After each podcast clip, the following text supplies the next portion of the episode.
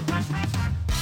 大家好，我是丽芳，这里是王丽芳的亲子观点。每一个亲子教养的决策都是个人观点所形说的。这也是我在陪伴孩子们的过程里面，然后写出孩子们过程里面的思维整理模式。王丽芳的亲子观点在许多收听平台都可以听得到。你有任何的疑问，想要跟我们联系，可以加入我们的粉丝专业，跟我私讯或加入王丽芳的亲子观点来社群，跟社群里面的父母一起聊天，一起互动哦。那想要买教案或教材，可以到我的部落格去看哦。那我们今天来了解一件事情。有一天我在跟一个工作室的妈妈在聊天哦，我后来就在跟他们讲说，其实我跟很多的父母没有什么差别哦，最大的差别在于是我对别人价值观跟思维的好奇心，我很想要知道别人为什么会这样想，思维为什么会去这样，那为什么会去想这件事情哦，就是。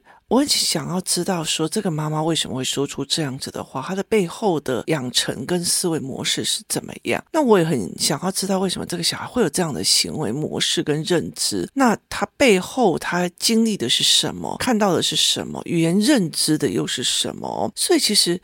我我有一个非常非常多的好奇是在这一块哦。那如果是在讲我们人的身边有哪一些人是怎样子啊？那其实就是这个人有没有好奇别人？就是你好不好奇你跟你的所有的朋友同学？那每一个人都去聊过，然后哦，原来他有这样。那你当你去聊他背后的思维的时候，或者是聊他背后的价值的时候，你看到的是他背后的一个价值体系跟思维体系哦。那甚至你在看一篇。篇文章的时候，像我之前有分享鬼王的文章，那等于是在于是说，我就是。看到文本之后的他所形塑出来的逻辑理论跟思维理论哦，所以他这是一个不一样的思考模式。那因为可以对别人的感官跟思维好奇哦，所以有很多的孩子就会理解一件事情，来上地方里的课没有标准答案。我遇到很多的孩子哦，他其实就是一副在等标准答案，一副在在揣摩你要的是什么样的答案哦，那他们会很担心自己答案是错的。那我我其实有跟几个妈妈在讲哦，我说我说工作室里面哦，就是呃，或者是我认识的人，你在看哦哦，立方我要怎么怎么做，小孩才会怎样怎样哦，这个东西叫做我要什么做法。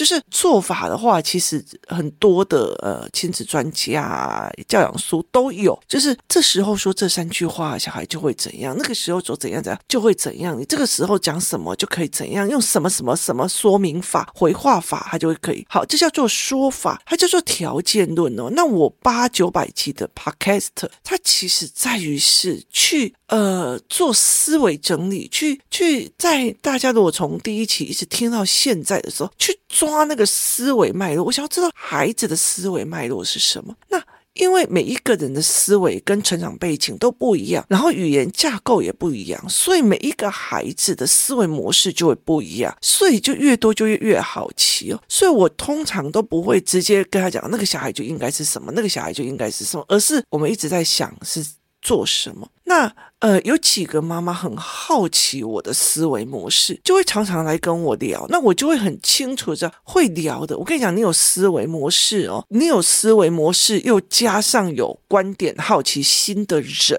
你是会一直想要去跟人家谈话题的。就是那个话题，并不代表说哦，你买哪一个东西好啊，买哪一个东西怎么样啊？就是是这样子的话题哦。像我最近买的一个书包，我是从中国买的，买那个书包，它是。什么样的逻辑架构？然后为什么小孩会这么的舒服？好，这是我去看他的逻辑架构，然后我去看说，哦，同样的这样子的东西在台湾就很贵。好，所以我就去看他的市场的架构为什么会是这样设计啊？我给他是做那种弹跳思维，就是小孩子在背包、书包再怎么重，他其实肩膀不会很。很累这样子，那我就会去想要去了解那个。可是很多人就说：“哦，那你买什么？你买什么？你买什么？好，给我连结，我也要下单。”好。这个叫做条件论，那条件论跟思维论是不一样的。有些人就问说：“那你是什么思维挑这一个书包的？”这是两个不同的说法哦。那后来我就在跟那两个妈妈在聊天的时候，我就跟他们讲说：“你们对我都很好奇，却对自己的孩子的思维不好奇，就是这是可惜的一件事情。有些人根本就只是条件式的啊，你你搞他够给哪的，你搞他盖给哪的。那有些妈妈是思维是，她会很想要知道对方在想什么。”什么地方在干嘛，你忘了在做什么。可是问题是，他不好奇自己的孩子，他不会想要去跟自己的孩子聊天，他没有想要去跟自己的孩子思维的这一块，这才是让我觉得你你明明有那个性格跟特质，可是你却没有去做这一块哦。那后来其实有一个妈妈就回了我一篇，她就说：“你从来不会自以为知道小孩在想什么，因为。”每个孩子的思维一定跟我不一样，所以我就会去问他们。那他就说，后来其实他在跟其他的家长聊天，就会发现一件事情，就是不管讲到哪一个小孩的状况，家长就会下意识的、习惯性的去帮小孩说明原因，就是会去帮小孩说明原因啊。然后呢，就会跟他讲说，哦，就自以为自己很懂小孩在想什么，所以我跟你讲啊，他就是怎样，他就是怎样啊，哦，所以因为你在帮他说明原因了，所以你就合理化他的行为或变法的去教导他的行为，有时候会从中截断。对的，我跟你讲，他的意思就是怎样怎样怎样怎样。我跟你讲，我儿子的意思就是怎样怎样怎样怎样哦，就是帮他接着说啊，然后。在这个观念里面哦，就是很大的一个状况，就是反正你不懂，我帮你讲；你反正你不懂，我帮你说；反正你不懂，我帮你用。那我后来其实，在他跟我的讨论里面，我就会跟他讲说：，其实你有没有想过，我其实从很早以前就发现，很多的妈妈就会，他今天游泳课，所以他很累啦，就是他很容易去帮小孩解释，他很容易去帮小孩说明，然后很容易去帮小孩说哦。那我我有一段时间就会非常非常好。好奇这一件事情，为什么台湾人会去做这样子的一个思维逻辑？就是为什么台湾人的妈妈或者是爸爸就很容易做这样帮你解释、帮你干嘛的一个思考模式哦？那后来我觉得，我想到有两种可能性。第一种可能性就是，呃，那个就是其实产后忧郁症的概念，就是我们的那块肉从我们肚子出来，所以其实我们就会一直很想要做什么事，就那那就是我的，但是他就。代表我，我就代表他，所以他做错事了，他会干嘛？就等于是我做错事了，就是我的小孩出了任何一个 trouble，就像我儿子出了任何一个 trouble，我都会觉得，哦，是不是我不会教？是不是我怎样？哦，就是等于是他做错的事。却落在我身上，其实到现在都是一样哦。你看台大经济系的在网络上写成那一副德行，可是大家就会去怎样卷他妈妈跟他爸爸出来？为什么？就把他们挖出来，说你们怎么教小孩的？哦这才是一个很大的问题点。就是其实父母也会自己去觉得说，是不是我教错，我哪里做错了哦？这也是有这样子的思维点去做这一块啊。所以这个妈妈就讲说，她开始有意识的去看看他自己是。不是也会发生这样子的状况？就是他是不是也是有意识的在帮小孩解释，或在帮小孩解答这样子？那我就会跟他讲说，另外一件事情哦，会帮小孩说明原因啊，很大的一部分哦，因为我们其实在这里哦遇到的孩子就比较多是那种大学研究所高职专科这群妈妈在养小孩哦，那比较不会是一种企业家在教小孩。所以我就问他说：“你有思考为什么？”那我们就开始在聊这一件事情哦，就是我们通常就会觉得说。这是他在引导一个标准答案，在引导一个标准答案，然后就觉得是我是高姿态，可是我并不是这样的认为，而是我们怕处罚，我们怕就责。就责的一个概念就是，小时候你如果很多事情都被骂、被处罚、被干嘛，可是却没有人告诉你的逻辑思维，甚至没有人在引导你逻辑的语言跟思维模式的语言，然后你一天到晚做了一件事情就被骂，就被骂，就被骂，就被骂，所以你就会。很害怕自己被骂，那为了不要自己被骂哦，我们就会开始什么找借口跟找理由，找借口跟找理由，所以我们就会啊，但因为就是他怎样，因为就是他怎样，因为就是他怎样，其实它是一个卸责文化，是一个我们在教养里面或者是在学习里面是要给的。我觉得在台湾哦，标准答案这件事情比我想象中的更可怕，跟卸责文化，就是例如说小孩，就是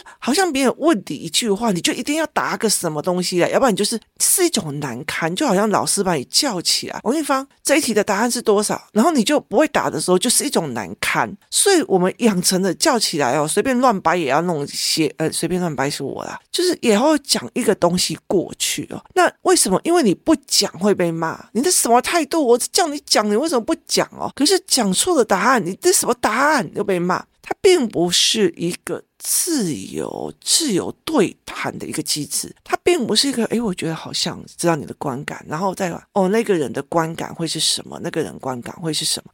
第一件事情，我们从来不好奇小孩观感，所以他不会练观感，他也不会练讲话，他也不会练思考模式。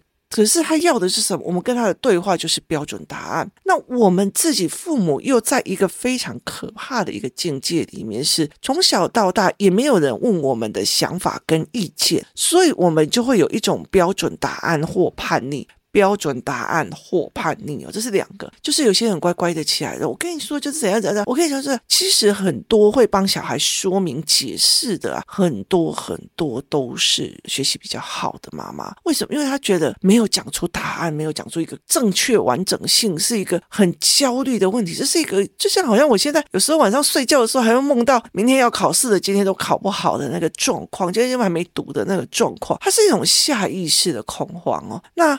那像我是叛逆型的哦，我爸如果应我一句话，我就会想这个逻辑不对，然后给应登去，或者是我妈讲的某一句话，就是这逻辑不对，去把它用了。甚至我的师傅讲了某一句话，我会在多年之后就说：“哎，师傅，你这个东西不对，你是站在一个所谓中医师的立场，或者是你站在一个命理师的立场，而并不是站在一个创业者的思维，所以这个逻辑是不一样的哦。所以当你可以去想要看思维跟角色逻辑的时候，它会有很多不一样的差别，它会有很多不一样的差别，跟逻辑上的思维的不一样，所以很多的小孩他没有办法去做这一件事。妈妈很担心别人就说我没要尬音啊，我没要冲下，所以他第一，要么就是我替代性处罚，我先骂了我的小孩，我先吼了我的小孩。第二件事情就是我先帮小孩找借口，跟找逻辑，跟找原因。告诉你他就是怎样啊，因为就是怎样啊，所以他就是怎样，所以我就已经先帮小孩找原因了，我甚至会帮小孩找借口了，我甚至帮小孩找一个说法，就是拜托不要骂我，不要追究我的责任，不要就说我怎么样，我不是个好妈妈。是，其实我在那个过程里面哦，我在很小的时候，我们在谈这件事情的时候，我就发现了很多的妈妈有这样子的状况。那我后来就会觉得说，这些借口到最后都变成孩子的一个一个逻辑，就。哦，我就是累了啊，我就是想睡的，就是他打人了，或者是他干嘛？哦，我就是累了，我就是想睡。我说你，所以你累了，你就可以打人，这是合法的吗？他会变成他的一个卸责的一个借口，他就是妈妈用卸责的理论，然后小孩也会变成未来卸责的借口。所以后来我就会觉得说，这一点不行哦。所以我其实，在很多的时候，别人如果来跟我讲小孩的状况，除非是老师，就学校老师，我会帮他讲一些他学习障碍的问题，因为因为我的。儿子有一些学习障碍的问题，所以我会替他讲一些学习障碍。可是我会讲一句话说：“老师，这一点你是你的困扰，我会帮忙小孩去建立这个逻辑的。就是你的困扰，我会帮你处理，我也会处理这个孩子的状况。但可是如果私底下别人讲我的小孩怎样的话，我会尽量不回嘴，就是我尽量不讲话，然后心里在想一件事情：对，我应该给他练什么。”哦，例如说他在篮球课的时候，一边跟人家打篮球，一边臭干譙别人，导致别人会想打他。好，那我要练什么？练你的嘴巴如何招来祸害，你的嘴巴如何招来你的挑衅的祸害。所以这个东西就是我必须要去陪他练的。我没有说，哎呀，谁叫你儿子要挑衅他啊？你儿子自己还不是也很会讲？你这不需要去卸责，也不需要有任何的啊，他们两个之前就有仇了。好，不需要去做这一块的一个思维。那很多的时候，我就会觉得有些妈妈就一刚开始就讲了一个啊，他就是怎样怎样的，那我就觉得那我也没有必要讲，你听我意思吗？就是你要把这个孩子卸责，就是他不是你的责任，他既然不是你的责任，你当他妈的都不是你的责任的，怎么会是我地方你的责任呢？你这个意思吗？所以他既不是你的责任，为什么会是我的责任？人是这样子嘛？今天如果是你担不起来这个孩子，或者是你处理不了这个孩子，那你愿意？扛九十的，你只是要问我说：“哎，丽芳，不好意思，我扛这个东西，我扛这个孩子的责任，我哪里做错了？为什么我觉得越扛越不对劲，那我就会跟你讲说，哦，可能哪边放错东西，要怎么调整思维，要怎么弄，要走怎么样的路，我可以告诉你，但是你不能把那个担子丢给我扛啊。那你知道有多少的人就直接把担子丢给老师扛，啊，老师去处理的，啊，那地方去处理的，啊，那地方又不收我，就是类似这种扛的事情，你不处理，谁要帮你处理啊？那是你的儿子，你的女儿哦。所以，这很大的一个原因是你扛了，然后你来问我说，地方为什么我的小孩怎样怎样怎样怎样？我有哪里看不懂的吗？好，那我可以教你。可是问题是，哎呀，可是就是他这样子啊，可是我今天我晚上就有事情啊，可是我就没有时间呐、啊。哦，可是我最近就是很忙啊，可是我最近就好，那你什么都是你自己，都是可是可是可是，那你就你就就可是啊，对不对？为什么？因为你这个叫做谢者语言，那语言就是那谁要帮你用？你跟我抱怨，然后又一堆可是，那是不是就等于是你要推卸责任给我？拜托。大家都会看得懂的哦，所以我后来在跟我的孩子讲说，我会告诉我自己说，不要一天到晚去轻易的要帮别人，因为你会接别人的因果。有时候有些人说啊，地方讲那个东西我不需要鸟啊，干嘛有怎么样？很多的时候是因为他旁边有。我后来在鬼王的过程里，我说，当你惹了很多冤亲债主的时候，你身边的鬼越来越多的时候，他一定不会让你。得到帮助，他希望你痛苦，所以其实后来我的儿子就觉得，哦，当我的嘴巴越来越不检讨的时候，然后惹出的一堆不好的东西来的时候，他们不会让我得到好的知识点，他们也不会让我得到说，哎。这是对的知识点哦，所以他就会越来越惨。所以在这整个概念里面，这才是一个最大的问题哦。怎么去想这件事情的？所以为什么我们台湾那么很多会卸责的责任？那以前我就常常说这个东西不准啊。我常常会跟父母对抗的一个原因就是，你讲了什么话，那你今天大不了就不要生，或者是怎么样？我会跟他讲这件事情，就是你很快的去看到别人的责任，或者是别人随便做。一句什么话，希望卸掉这个责任。所以后来我其实在这整个过程里面去了解了一件事情：台湾的一个体制里面，包括我们以前鞭打小孩或干嘛，第一件事情我们不愿意去了解小孩的观点，也不愿意去思考他的观点，甚至没有协助他用语言把他的观点跟思考跟逻辑建构出来。但是我们很会定义小孩，哎呀，我的小孩就是懒得出去啊，哎呀，那个我的小孩就是怎样怎样啊，啊，我的小孩就怎样的，那。你今天想要说我的小孩就懒得出去啊，出去一下子他就不愿意了，而且去做这个他也不愿意啊，所以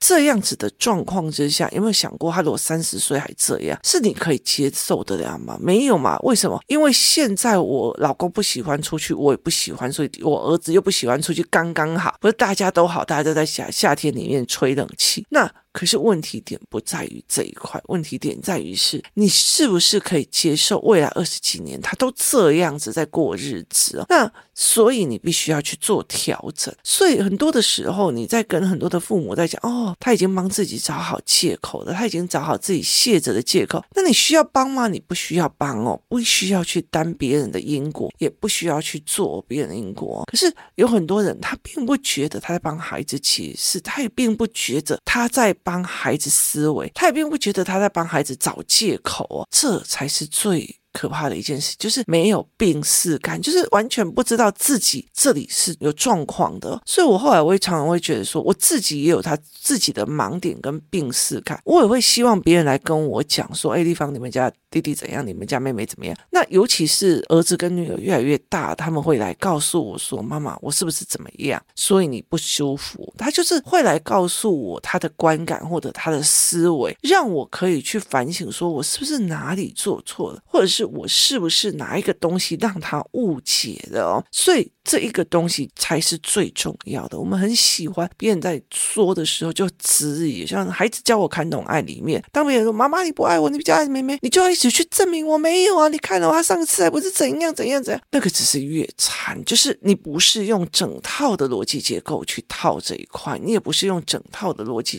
结构去思考这个逻辑的，所以你只会一直在所谓的解释跟。解读或希望别人相信你的过程里面，活得非常非常狼狈。你要跟老公解释，我没有因为小孩而没有注意到老公。你要跟小孩解释，我没有因为老大而忘记老二，没有因为老二而忘记老老大，人生干嘛过得这么的痛苦？它是一个整个盘面的，它是一个整个完整的面的思维模式，所以它并不是我们每天可以做到哪一个程度的事情，而导致说要怎么做。所以在很多的概念里面，你怎么去看孩子的状况，怎么去思维孩子的逻辑，这是一件非常重要的事情哦。所以。很多的时候，我们在卸责文化，我觉得在台湾最可怕的就是一个卸责文化啊！谁不是也这样啊？人家都已经二十分了，我至少还考四十分呢。人家怎样怎样？可是这个卸责文化代表是你没有担当起一件事情，你不想要去面对这件事情的一个语言逻辑。那为什么会这么的多？很大的一个原因是。父母的语言传承，父母的语言传承呢？啊，可是那个谁就怎样，可是那个谁怎样，那小孩也就会有这样的语言传承哦。这是一个非常非常恐怖的事情哦，因为到最后就是你知道吗？一个家庭里面大家互赖，A 赖成 B 哦，都是弟弟的，弟弟的都都是妈妈啦，都是怎样？就是到了出社会或者是小孩长大之后，这才是一个可怕啊。我今天娶不到老婆都是妈害的啦，妈妈都是为了哥哥怎样，我今天怎样怎样怎样，虽然我。怎样？可是呢，都是我弟弟怎样怎样，就是他们就是互赖的一个概念跟一个互赖的一个东西啊。所以后来其实我就会跟我的儿子来讲，不准去弄这些。有一天我在陪我的孩子做 Teacher Pay Teacher，我自己有出了一我的文章，然后叫我的孩子用。那我第一篇文章就是说，因为今天闹钟坏了，所以导致我们全家就晚起。妈妈太晚起来没有煮早餐，然后爸爸太晚起来来不及去上班，我太晚起来导致我上学迟到。我就跟我。我的儿子问说：“请问一下，这一件事情的因为所以在哪里？”他就跟我讲说：“妈妈，你要文本的还是要真实世界的思维？”我就说：“好，那你两个都说。”他说：“文本里面他是说，因为闹钟坏了，导致后面连续三个错误的影响。”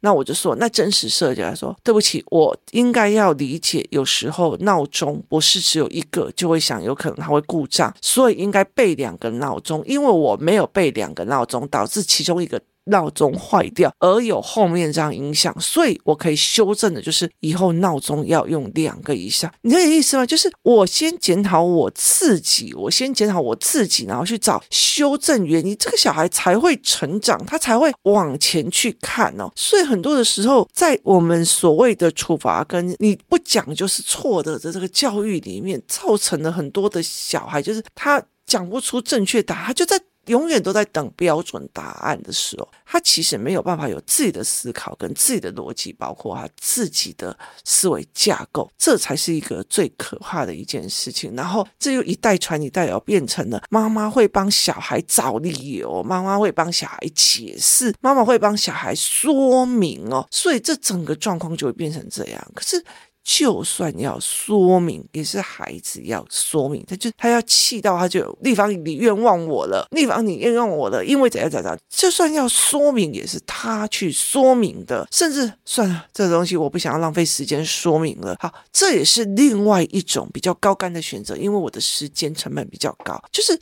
啊，难免的啊，别人别误会是难免的。可是我也不需要全世界的人都懂我啊，这是第三个高杆哦。然后最后一个高杆就是，哦，那不管你怎样，让你认为这样子的，那我去检讨我自己，然后我自己去修正，我哪里有可以修正的一个部分。所以这是，如果我们一刚开始就帮小孩解释找借口的，我们反而让孩子少掉了这四个步骤的一个练习跟思维模式。那。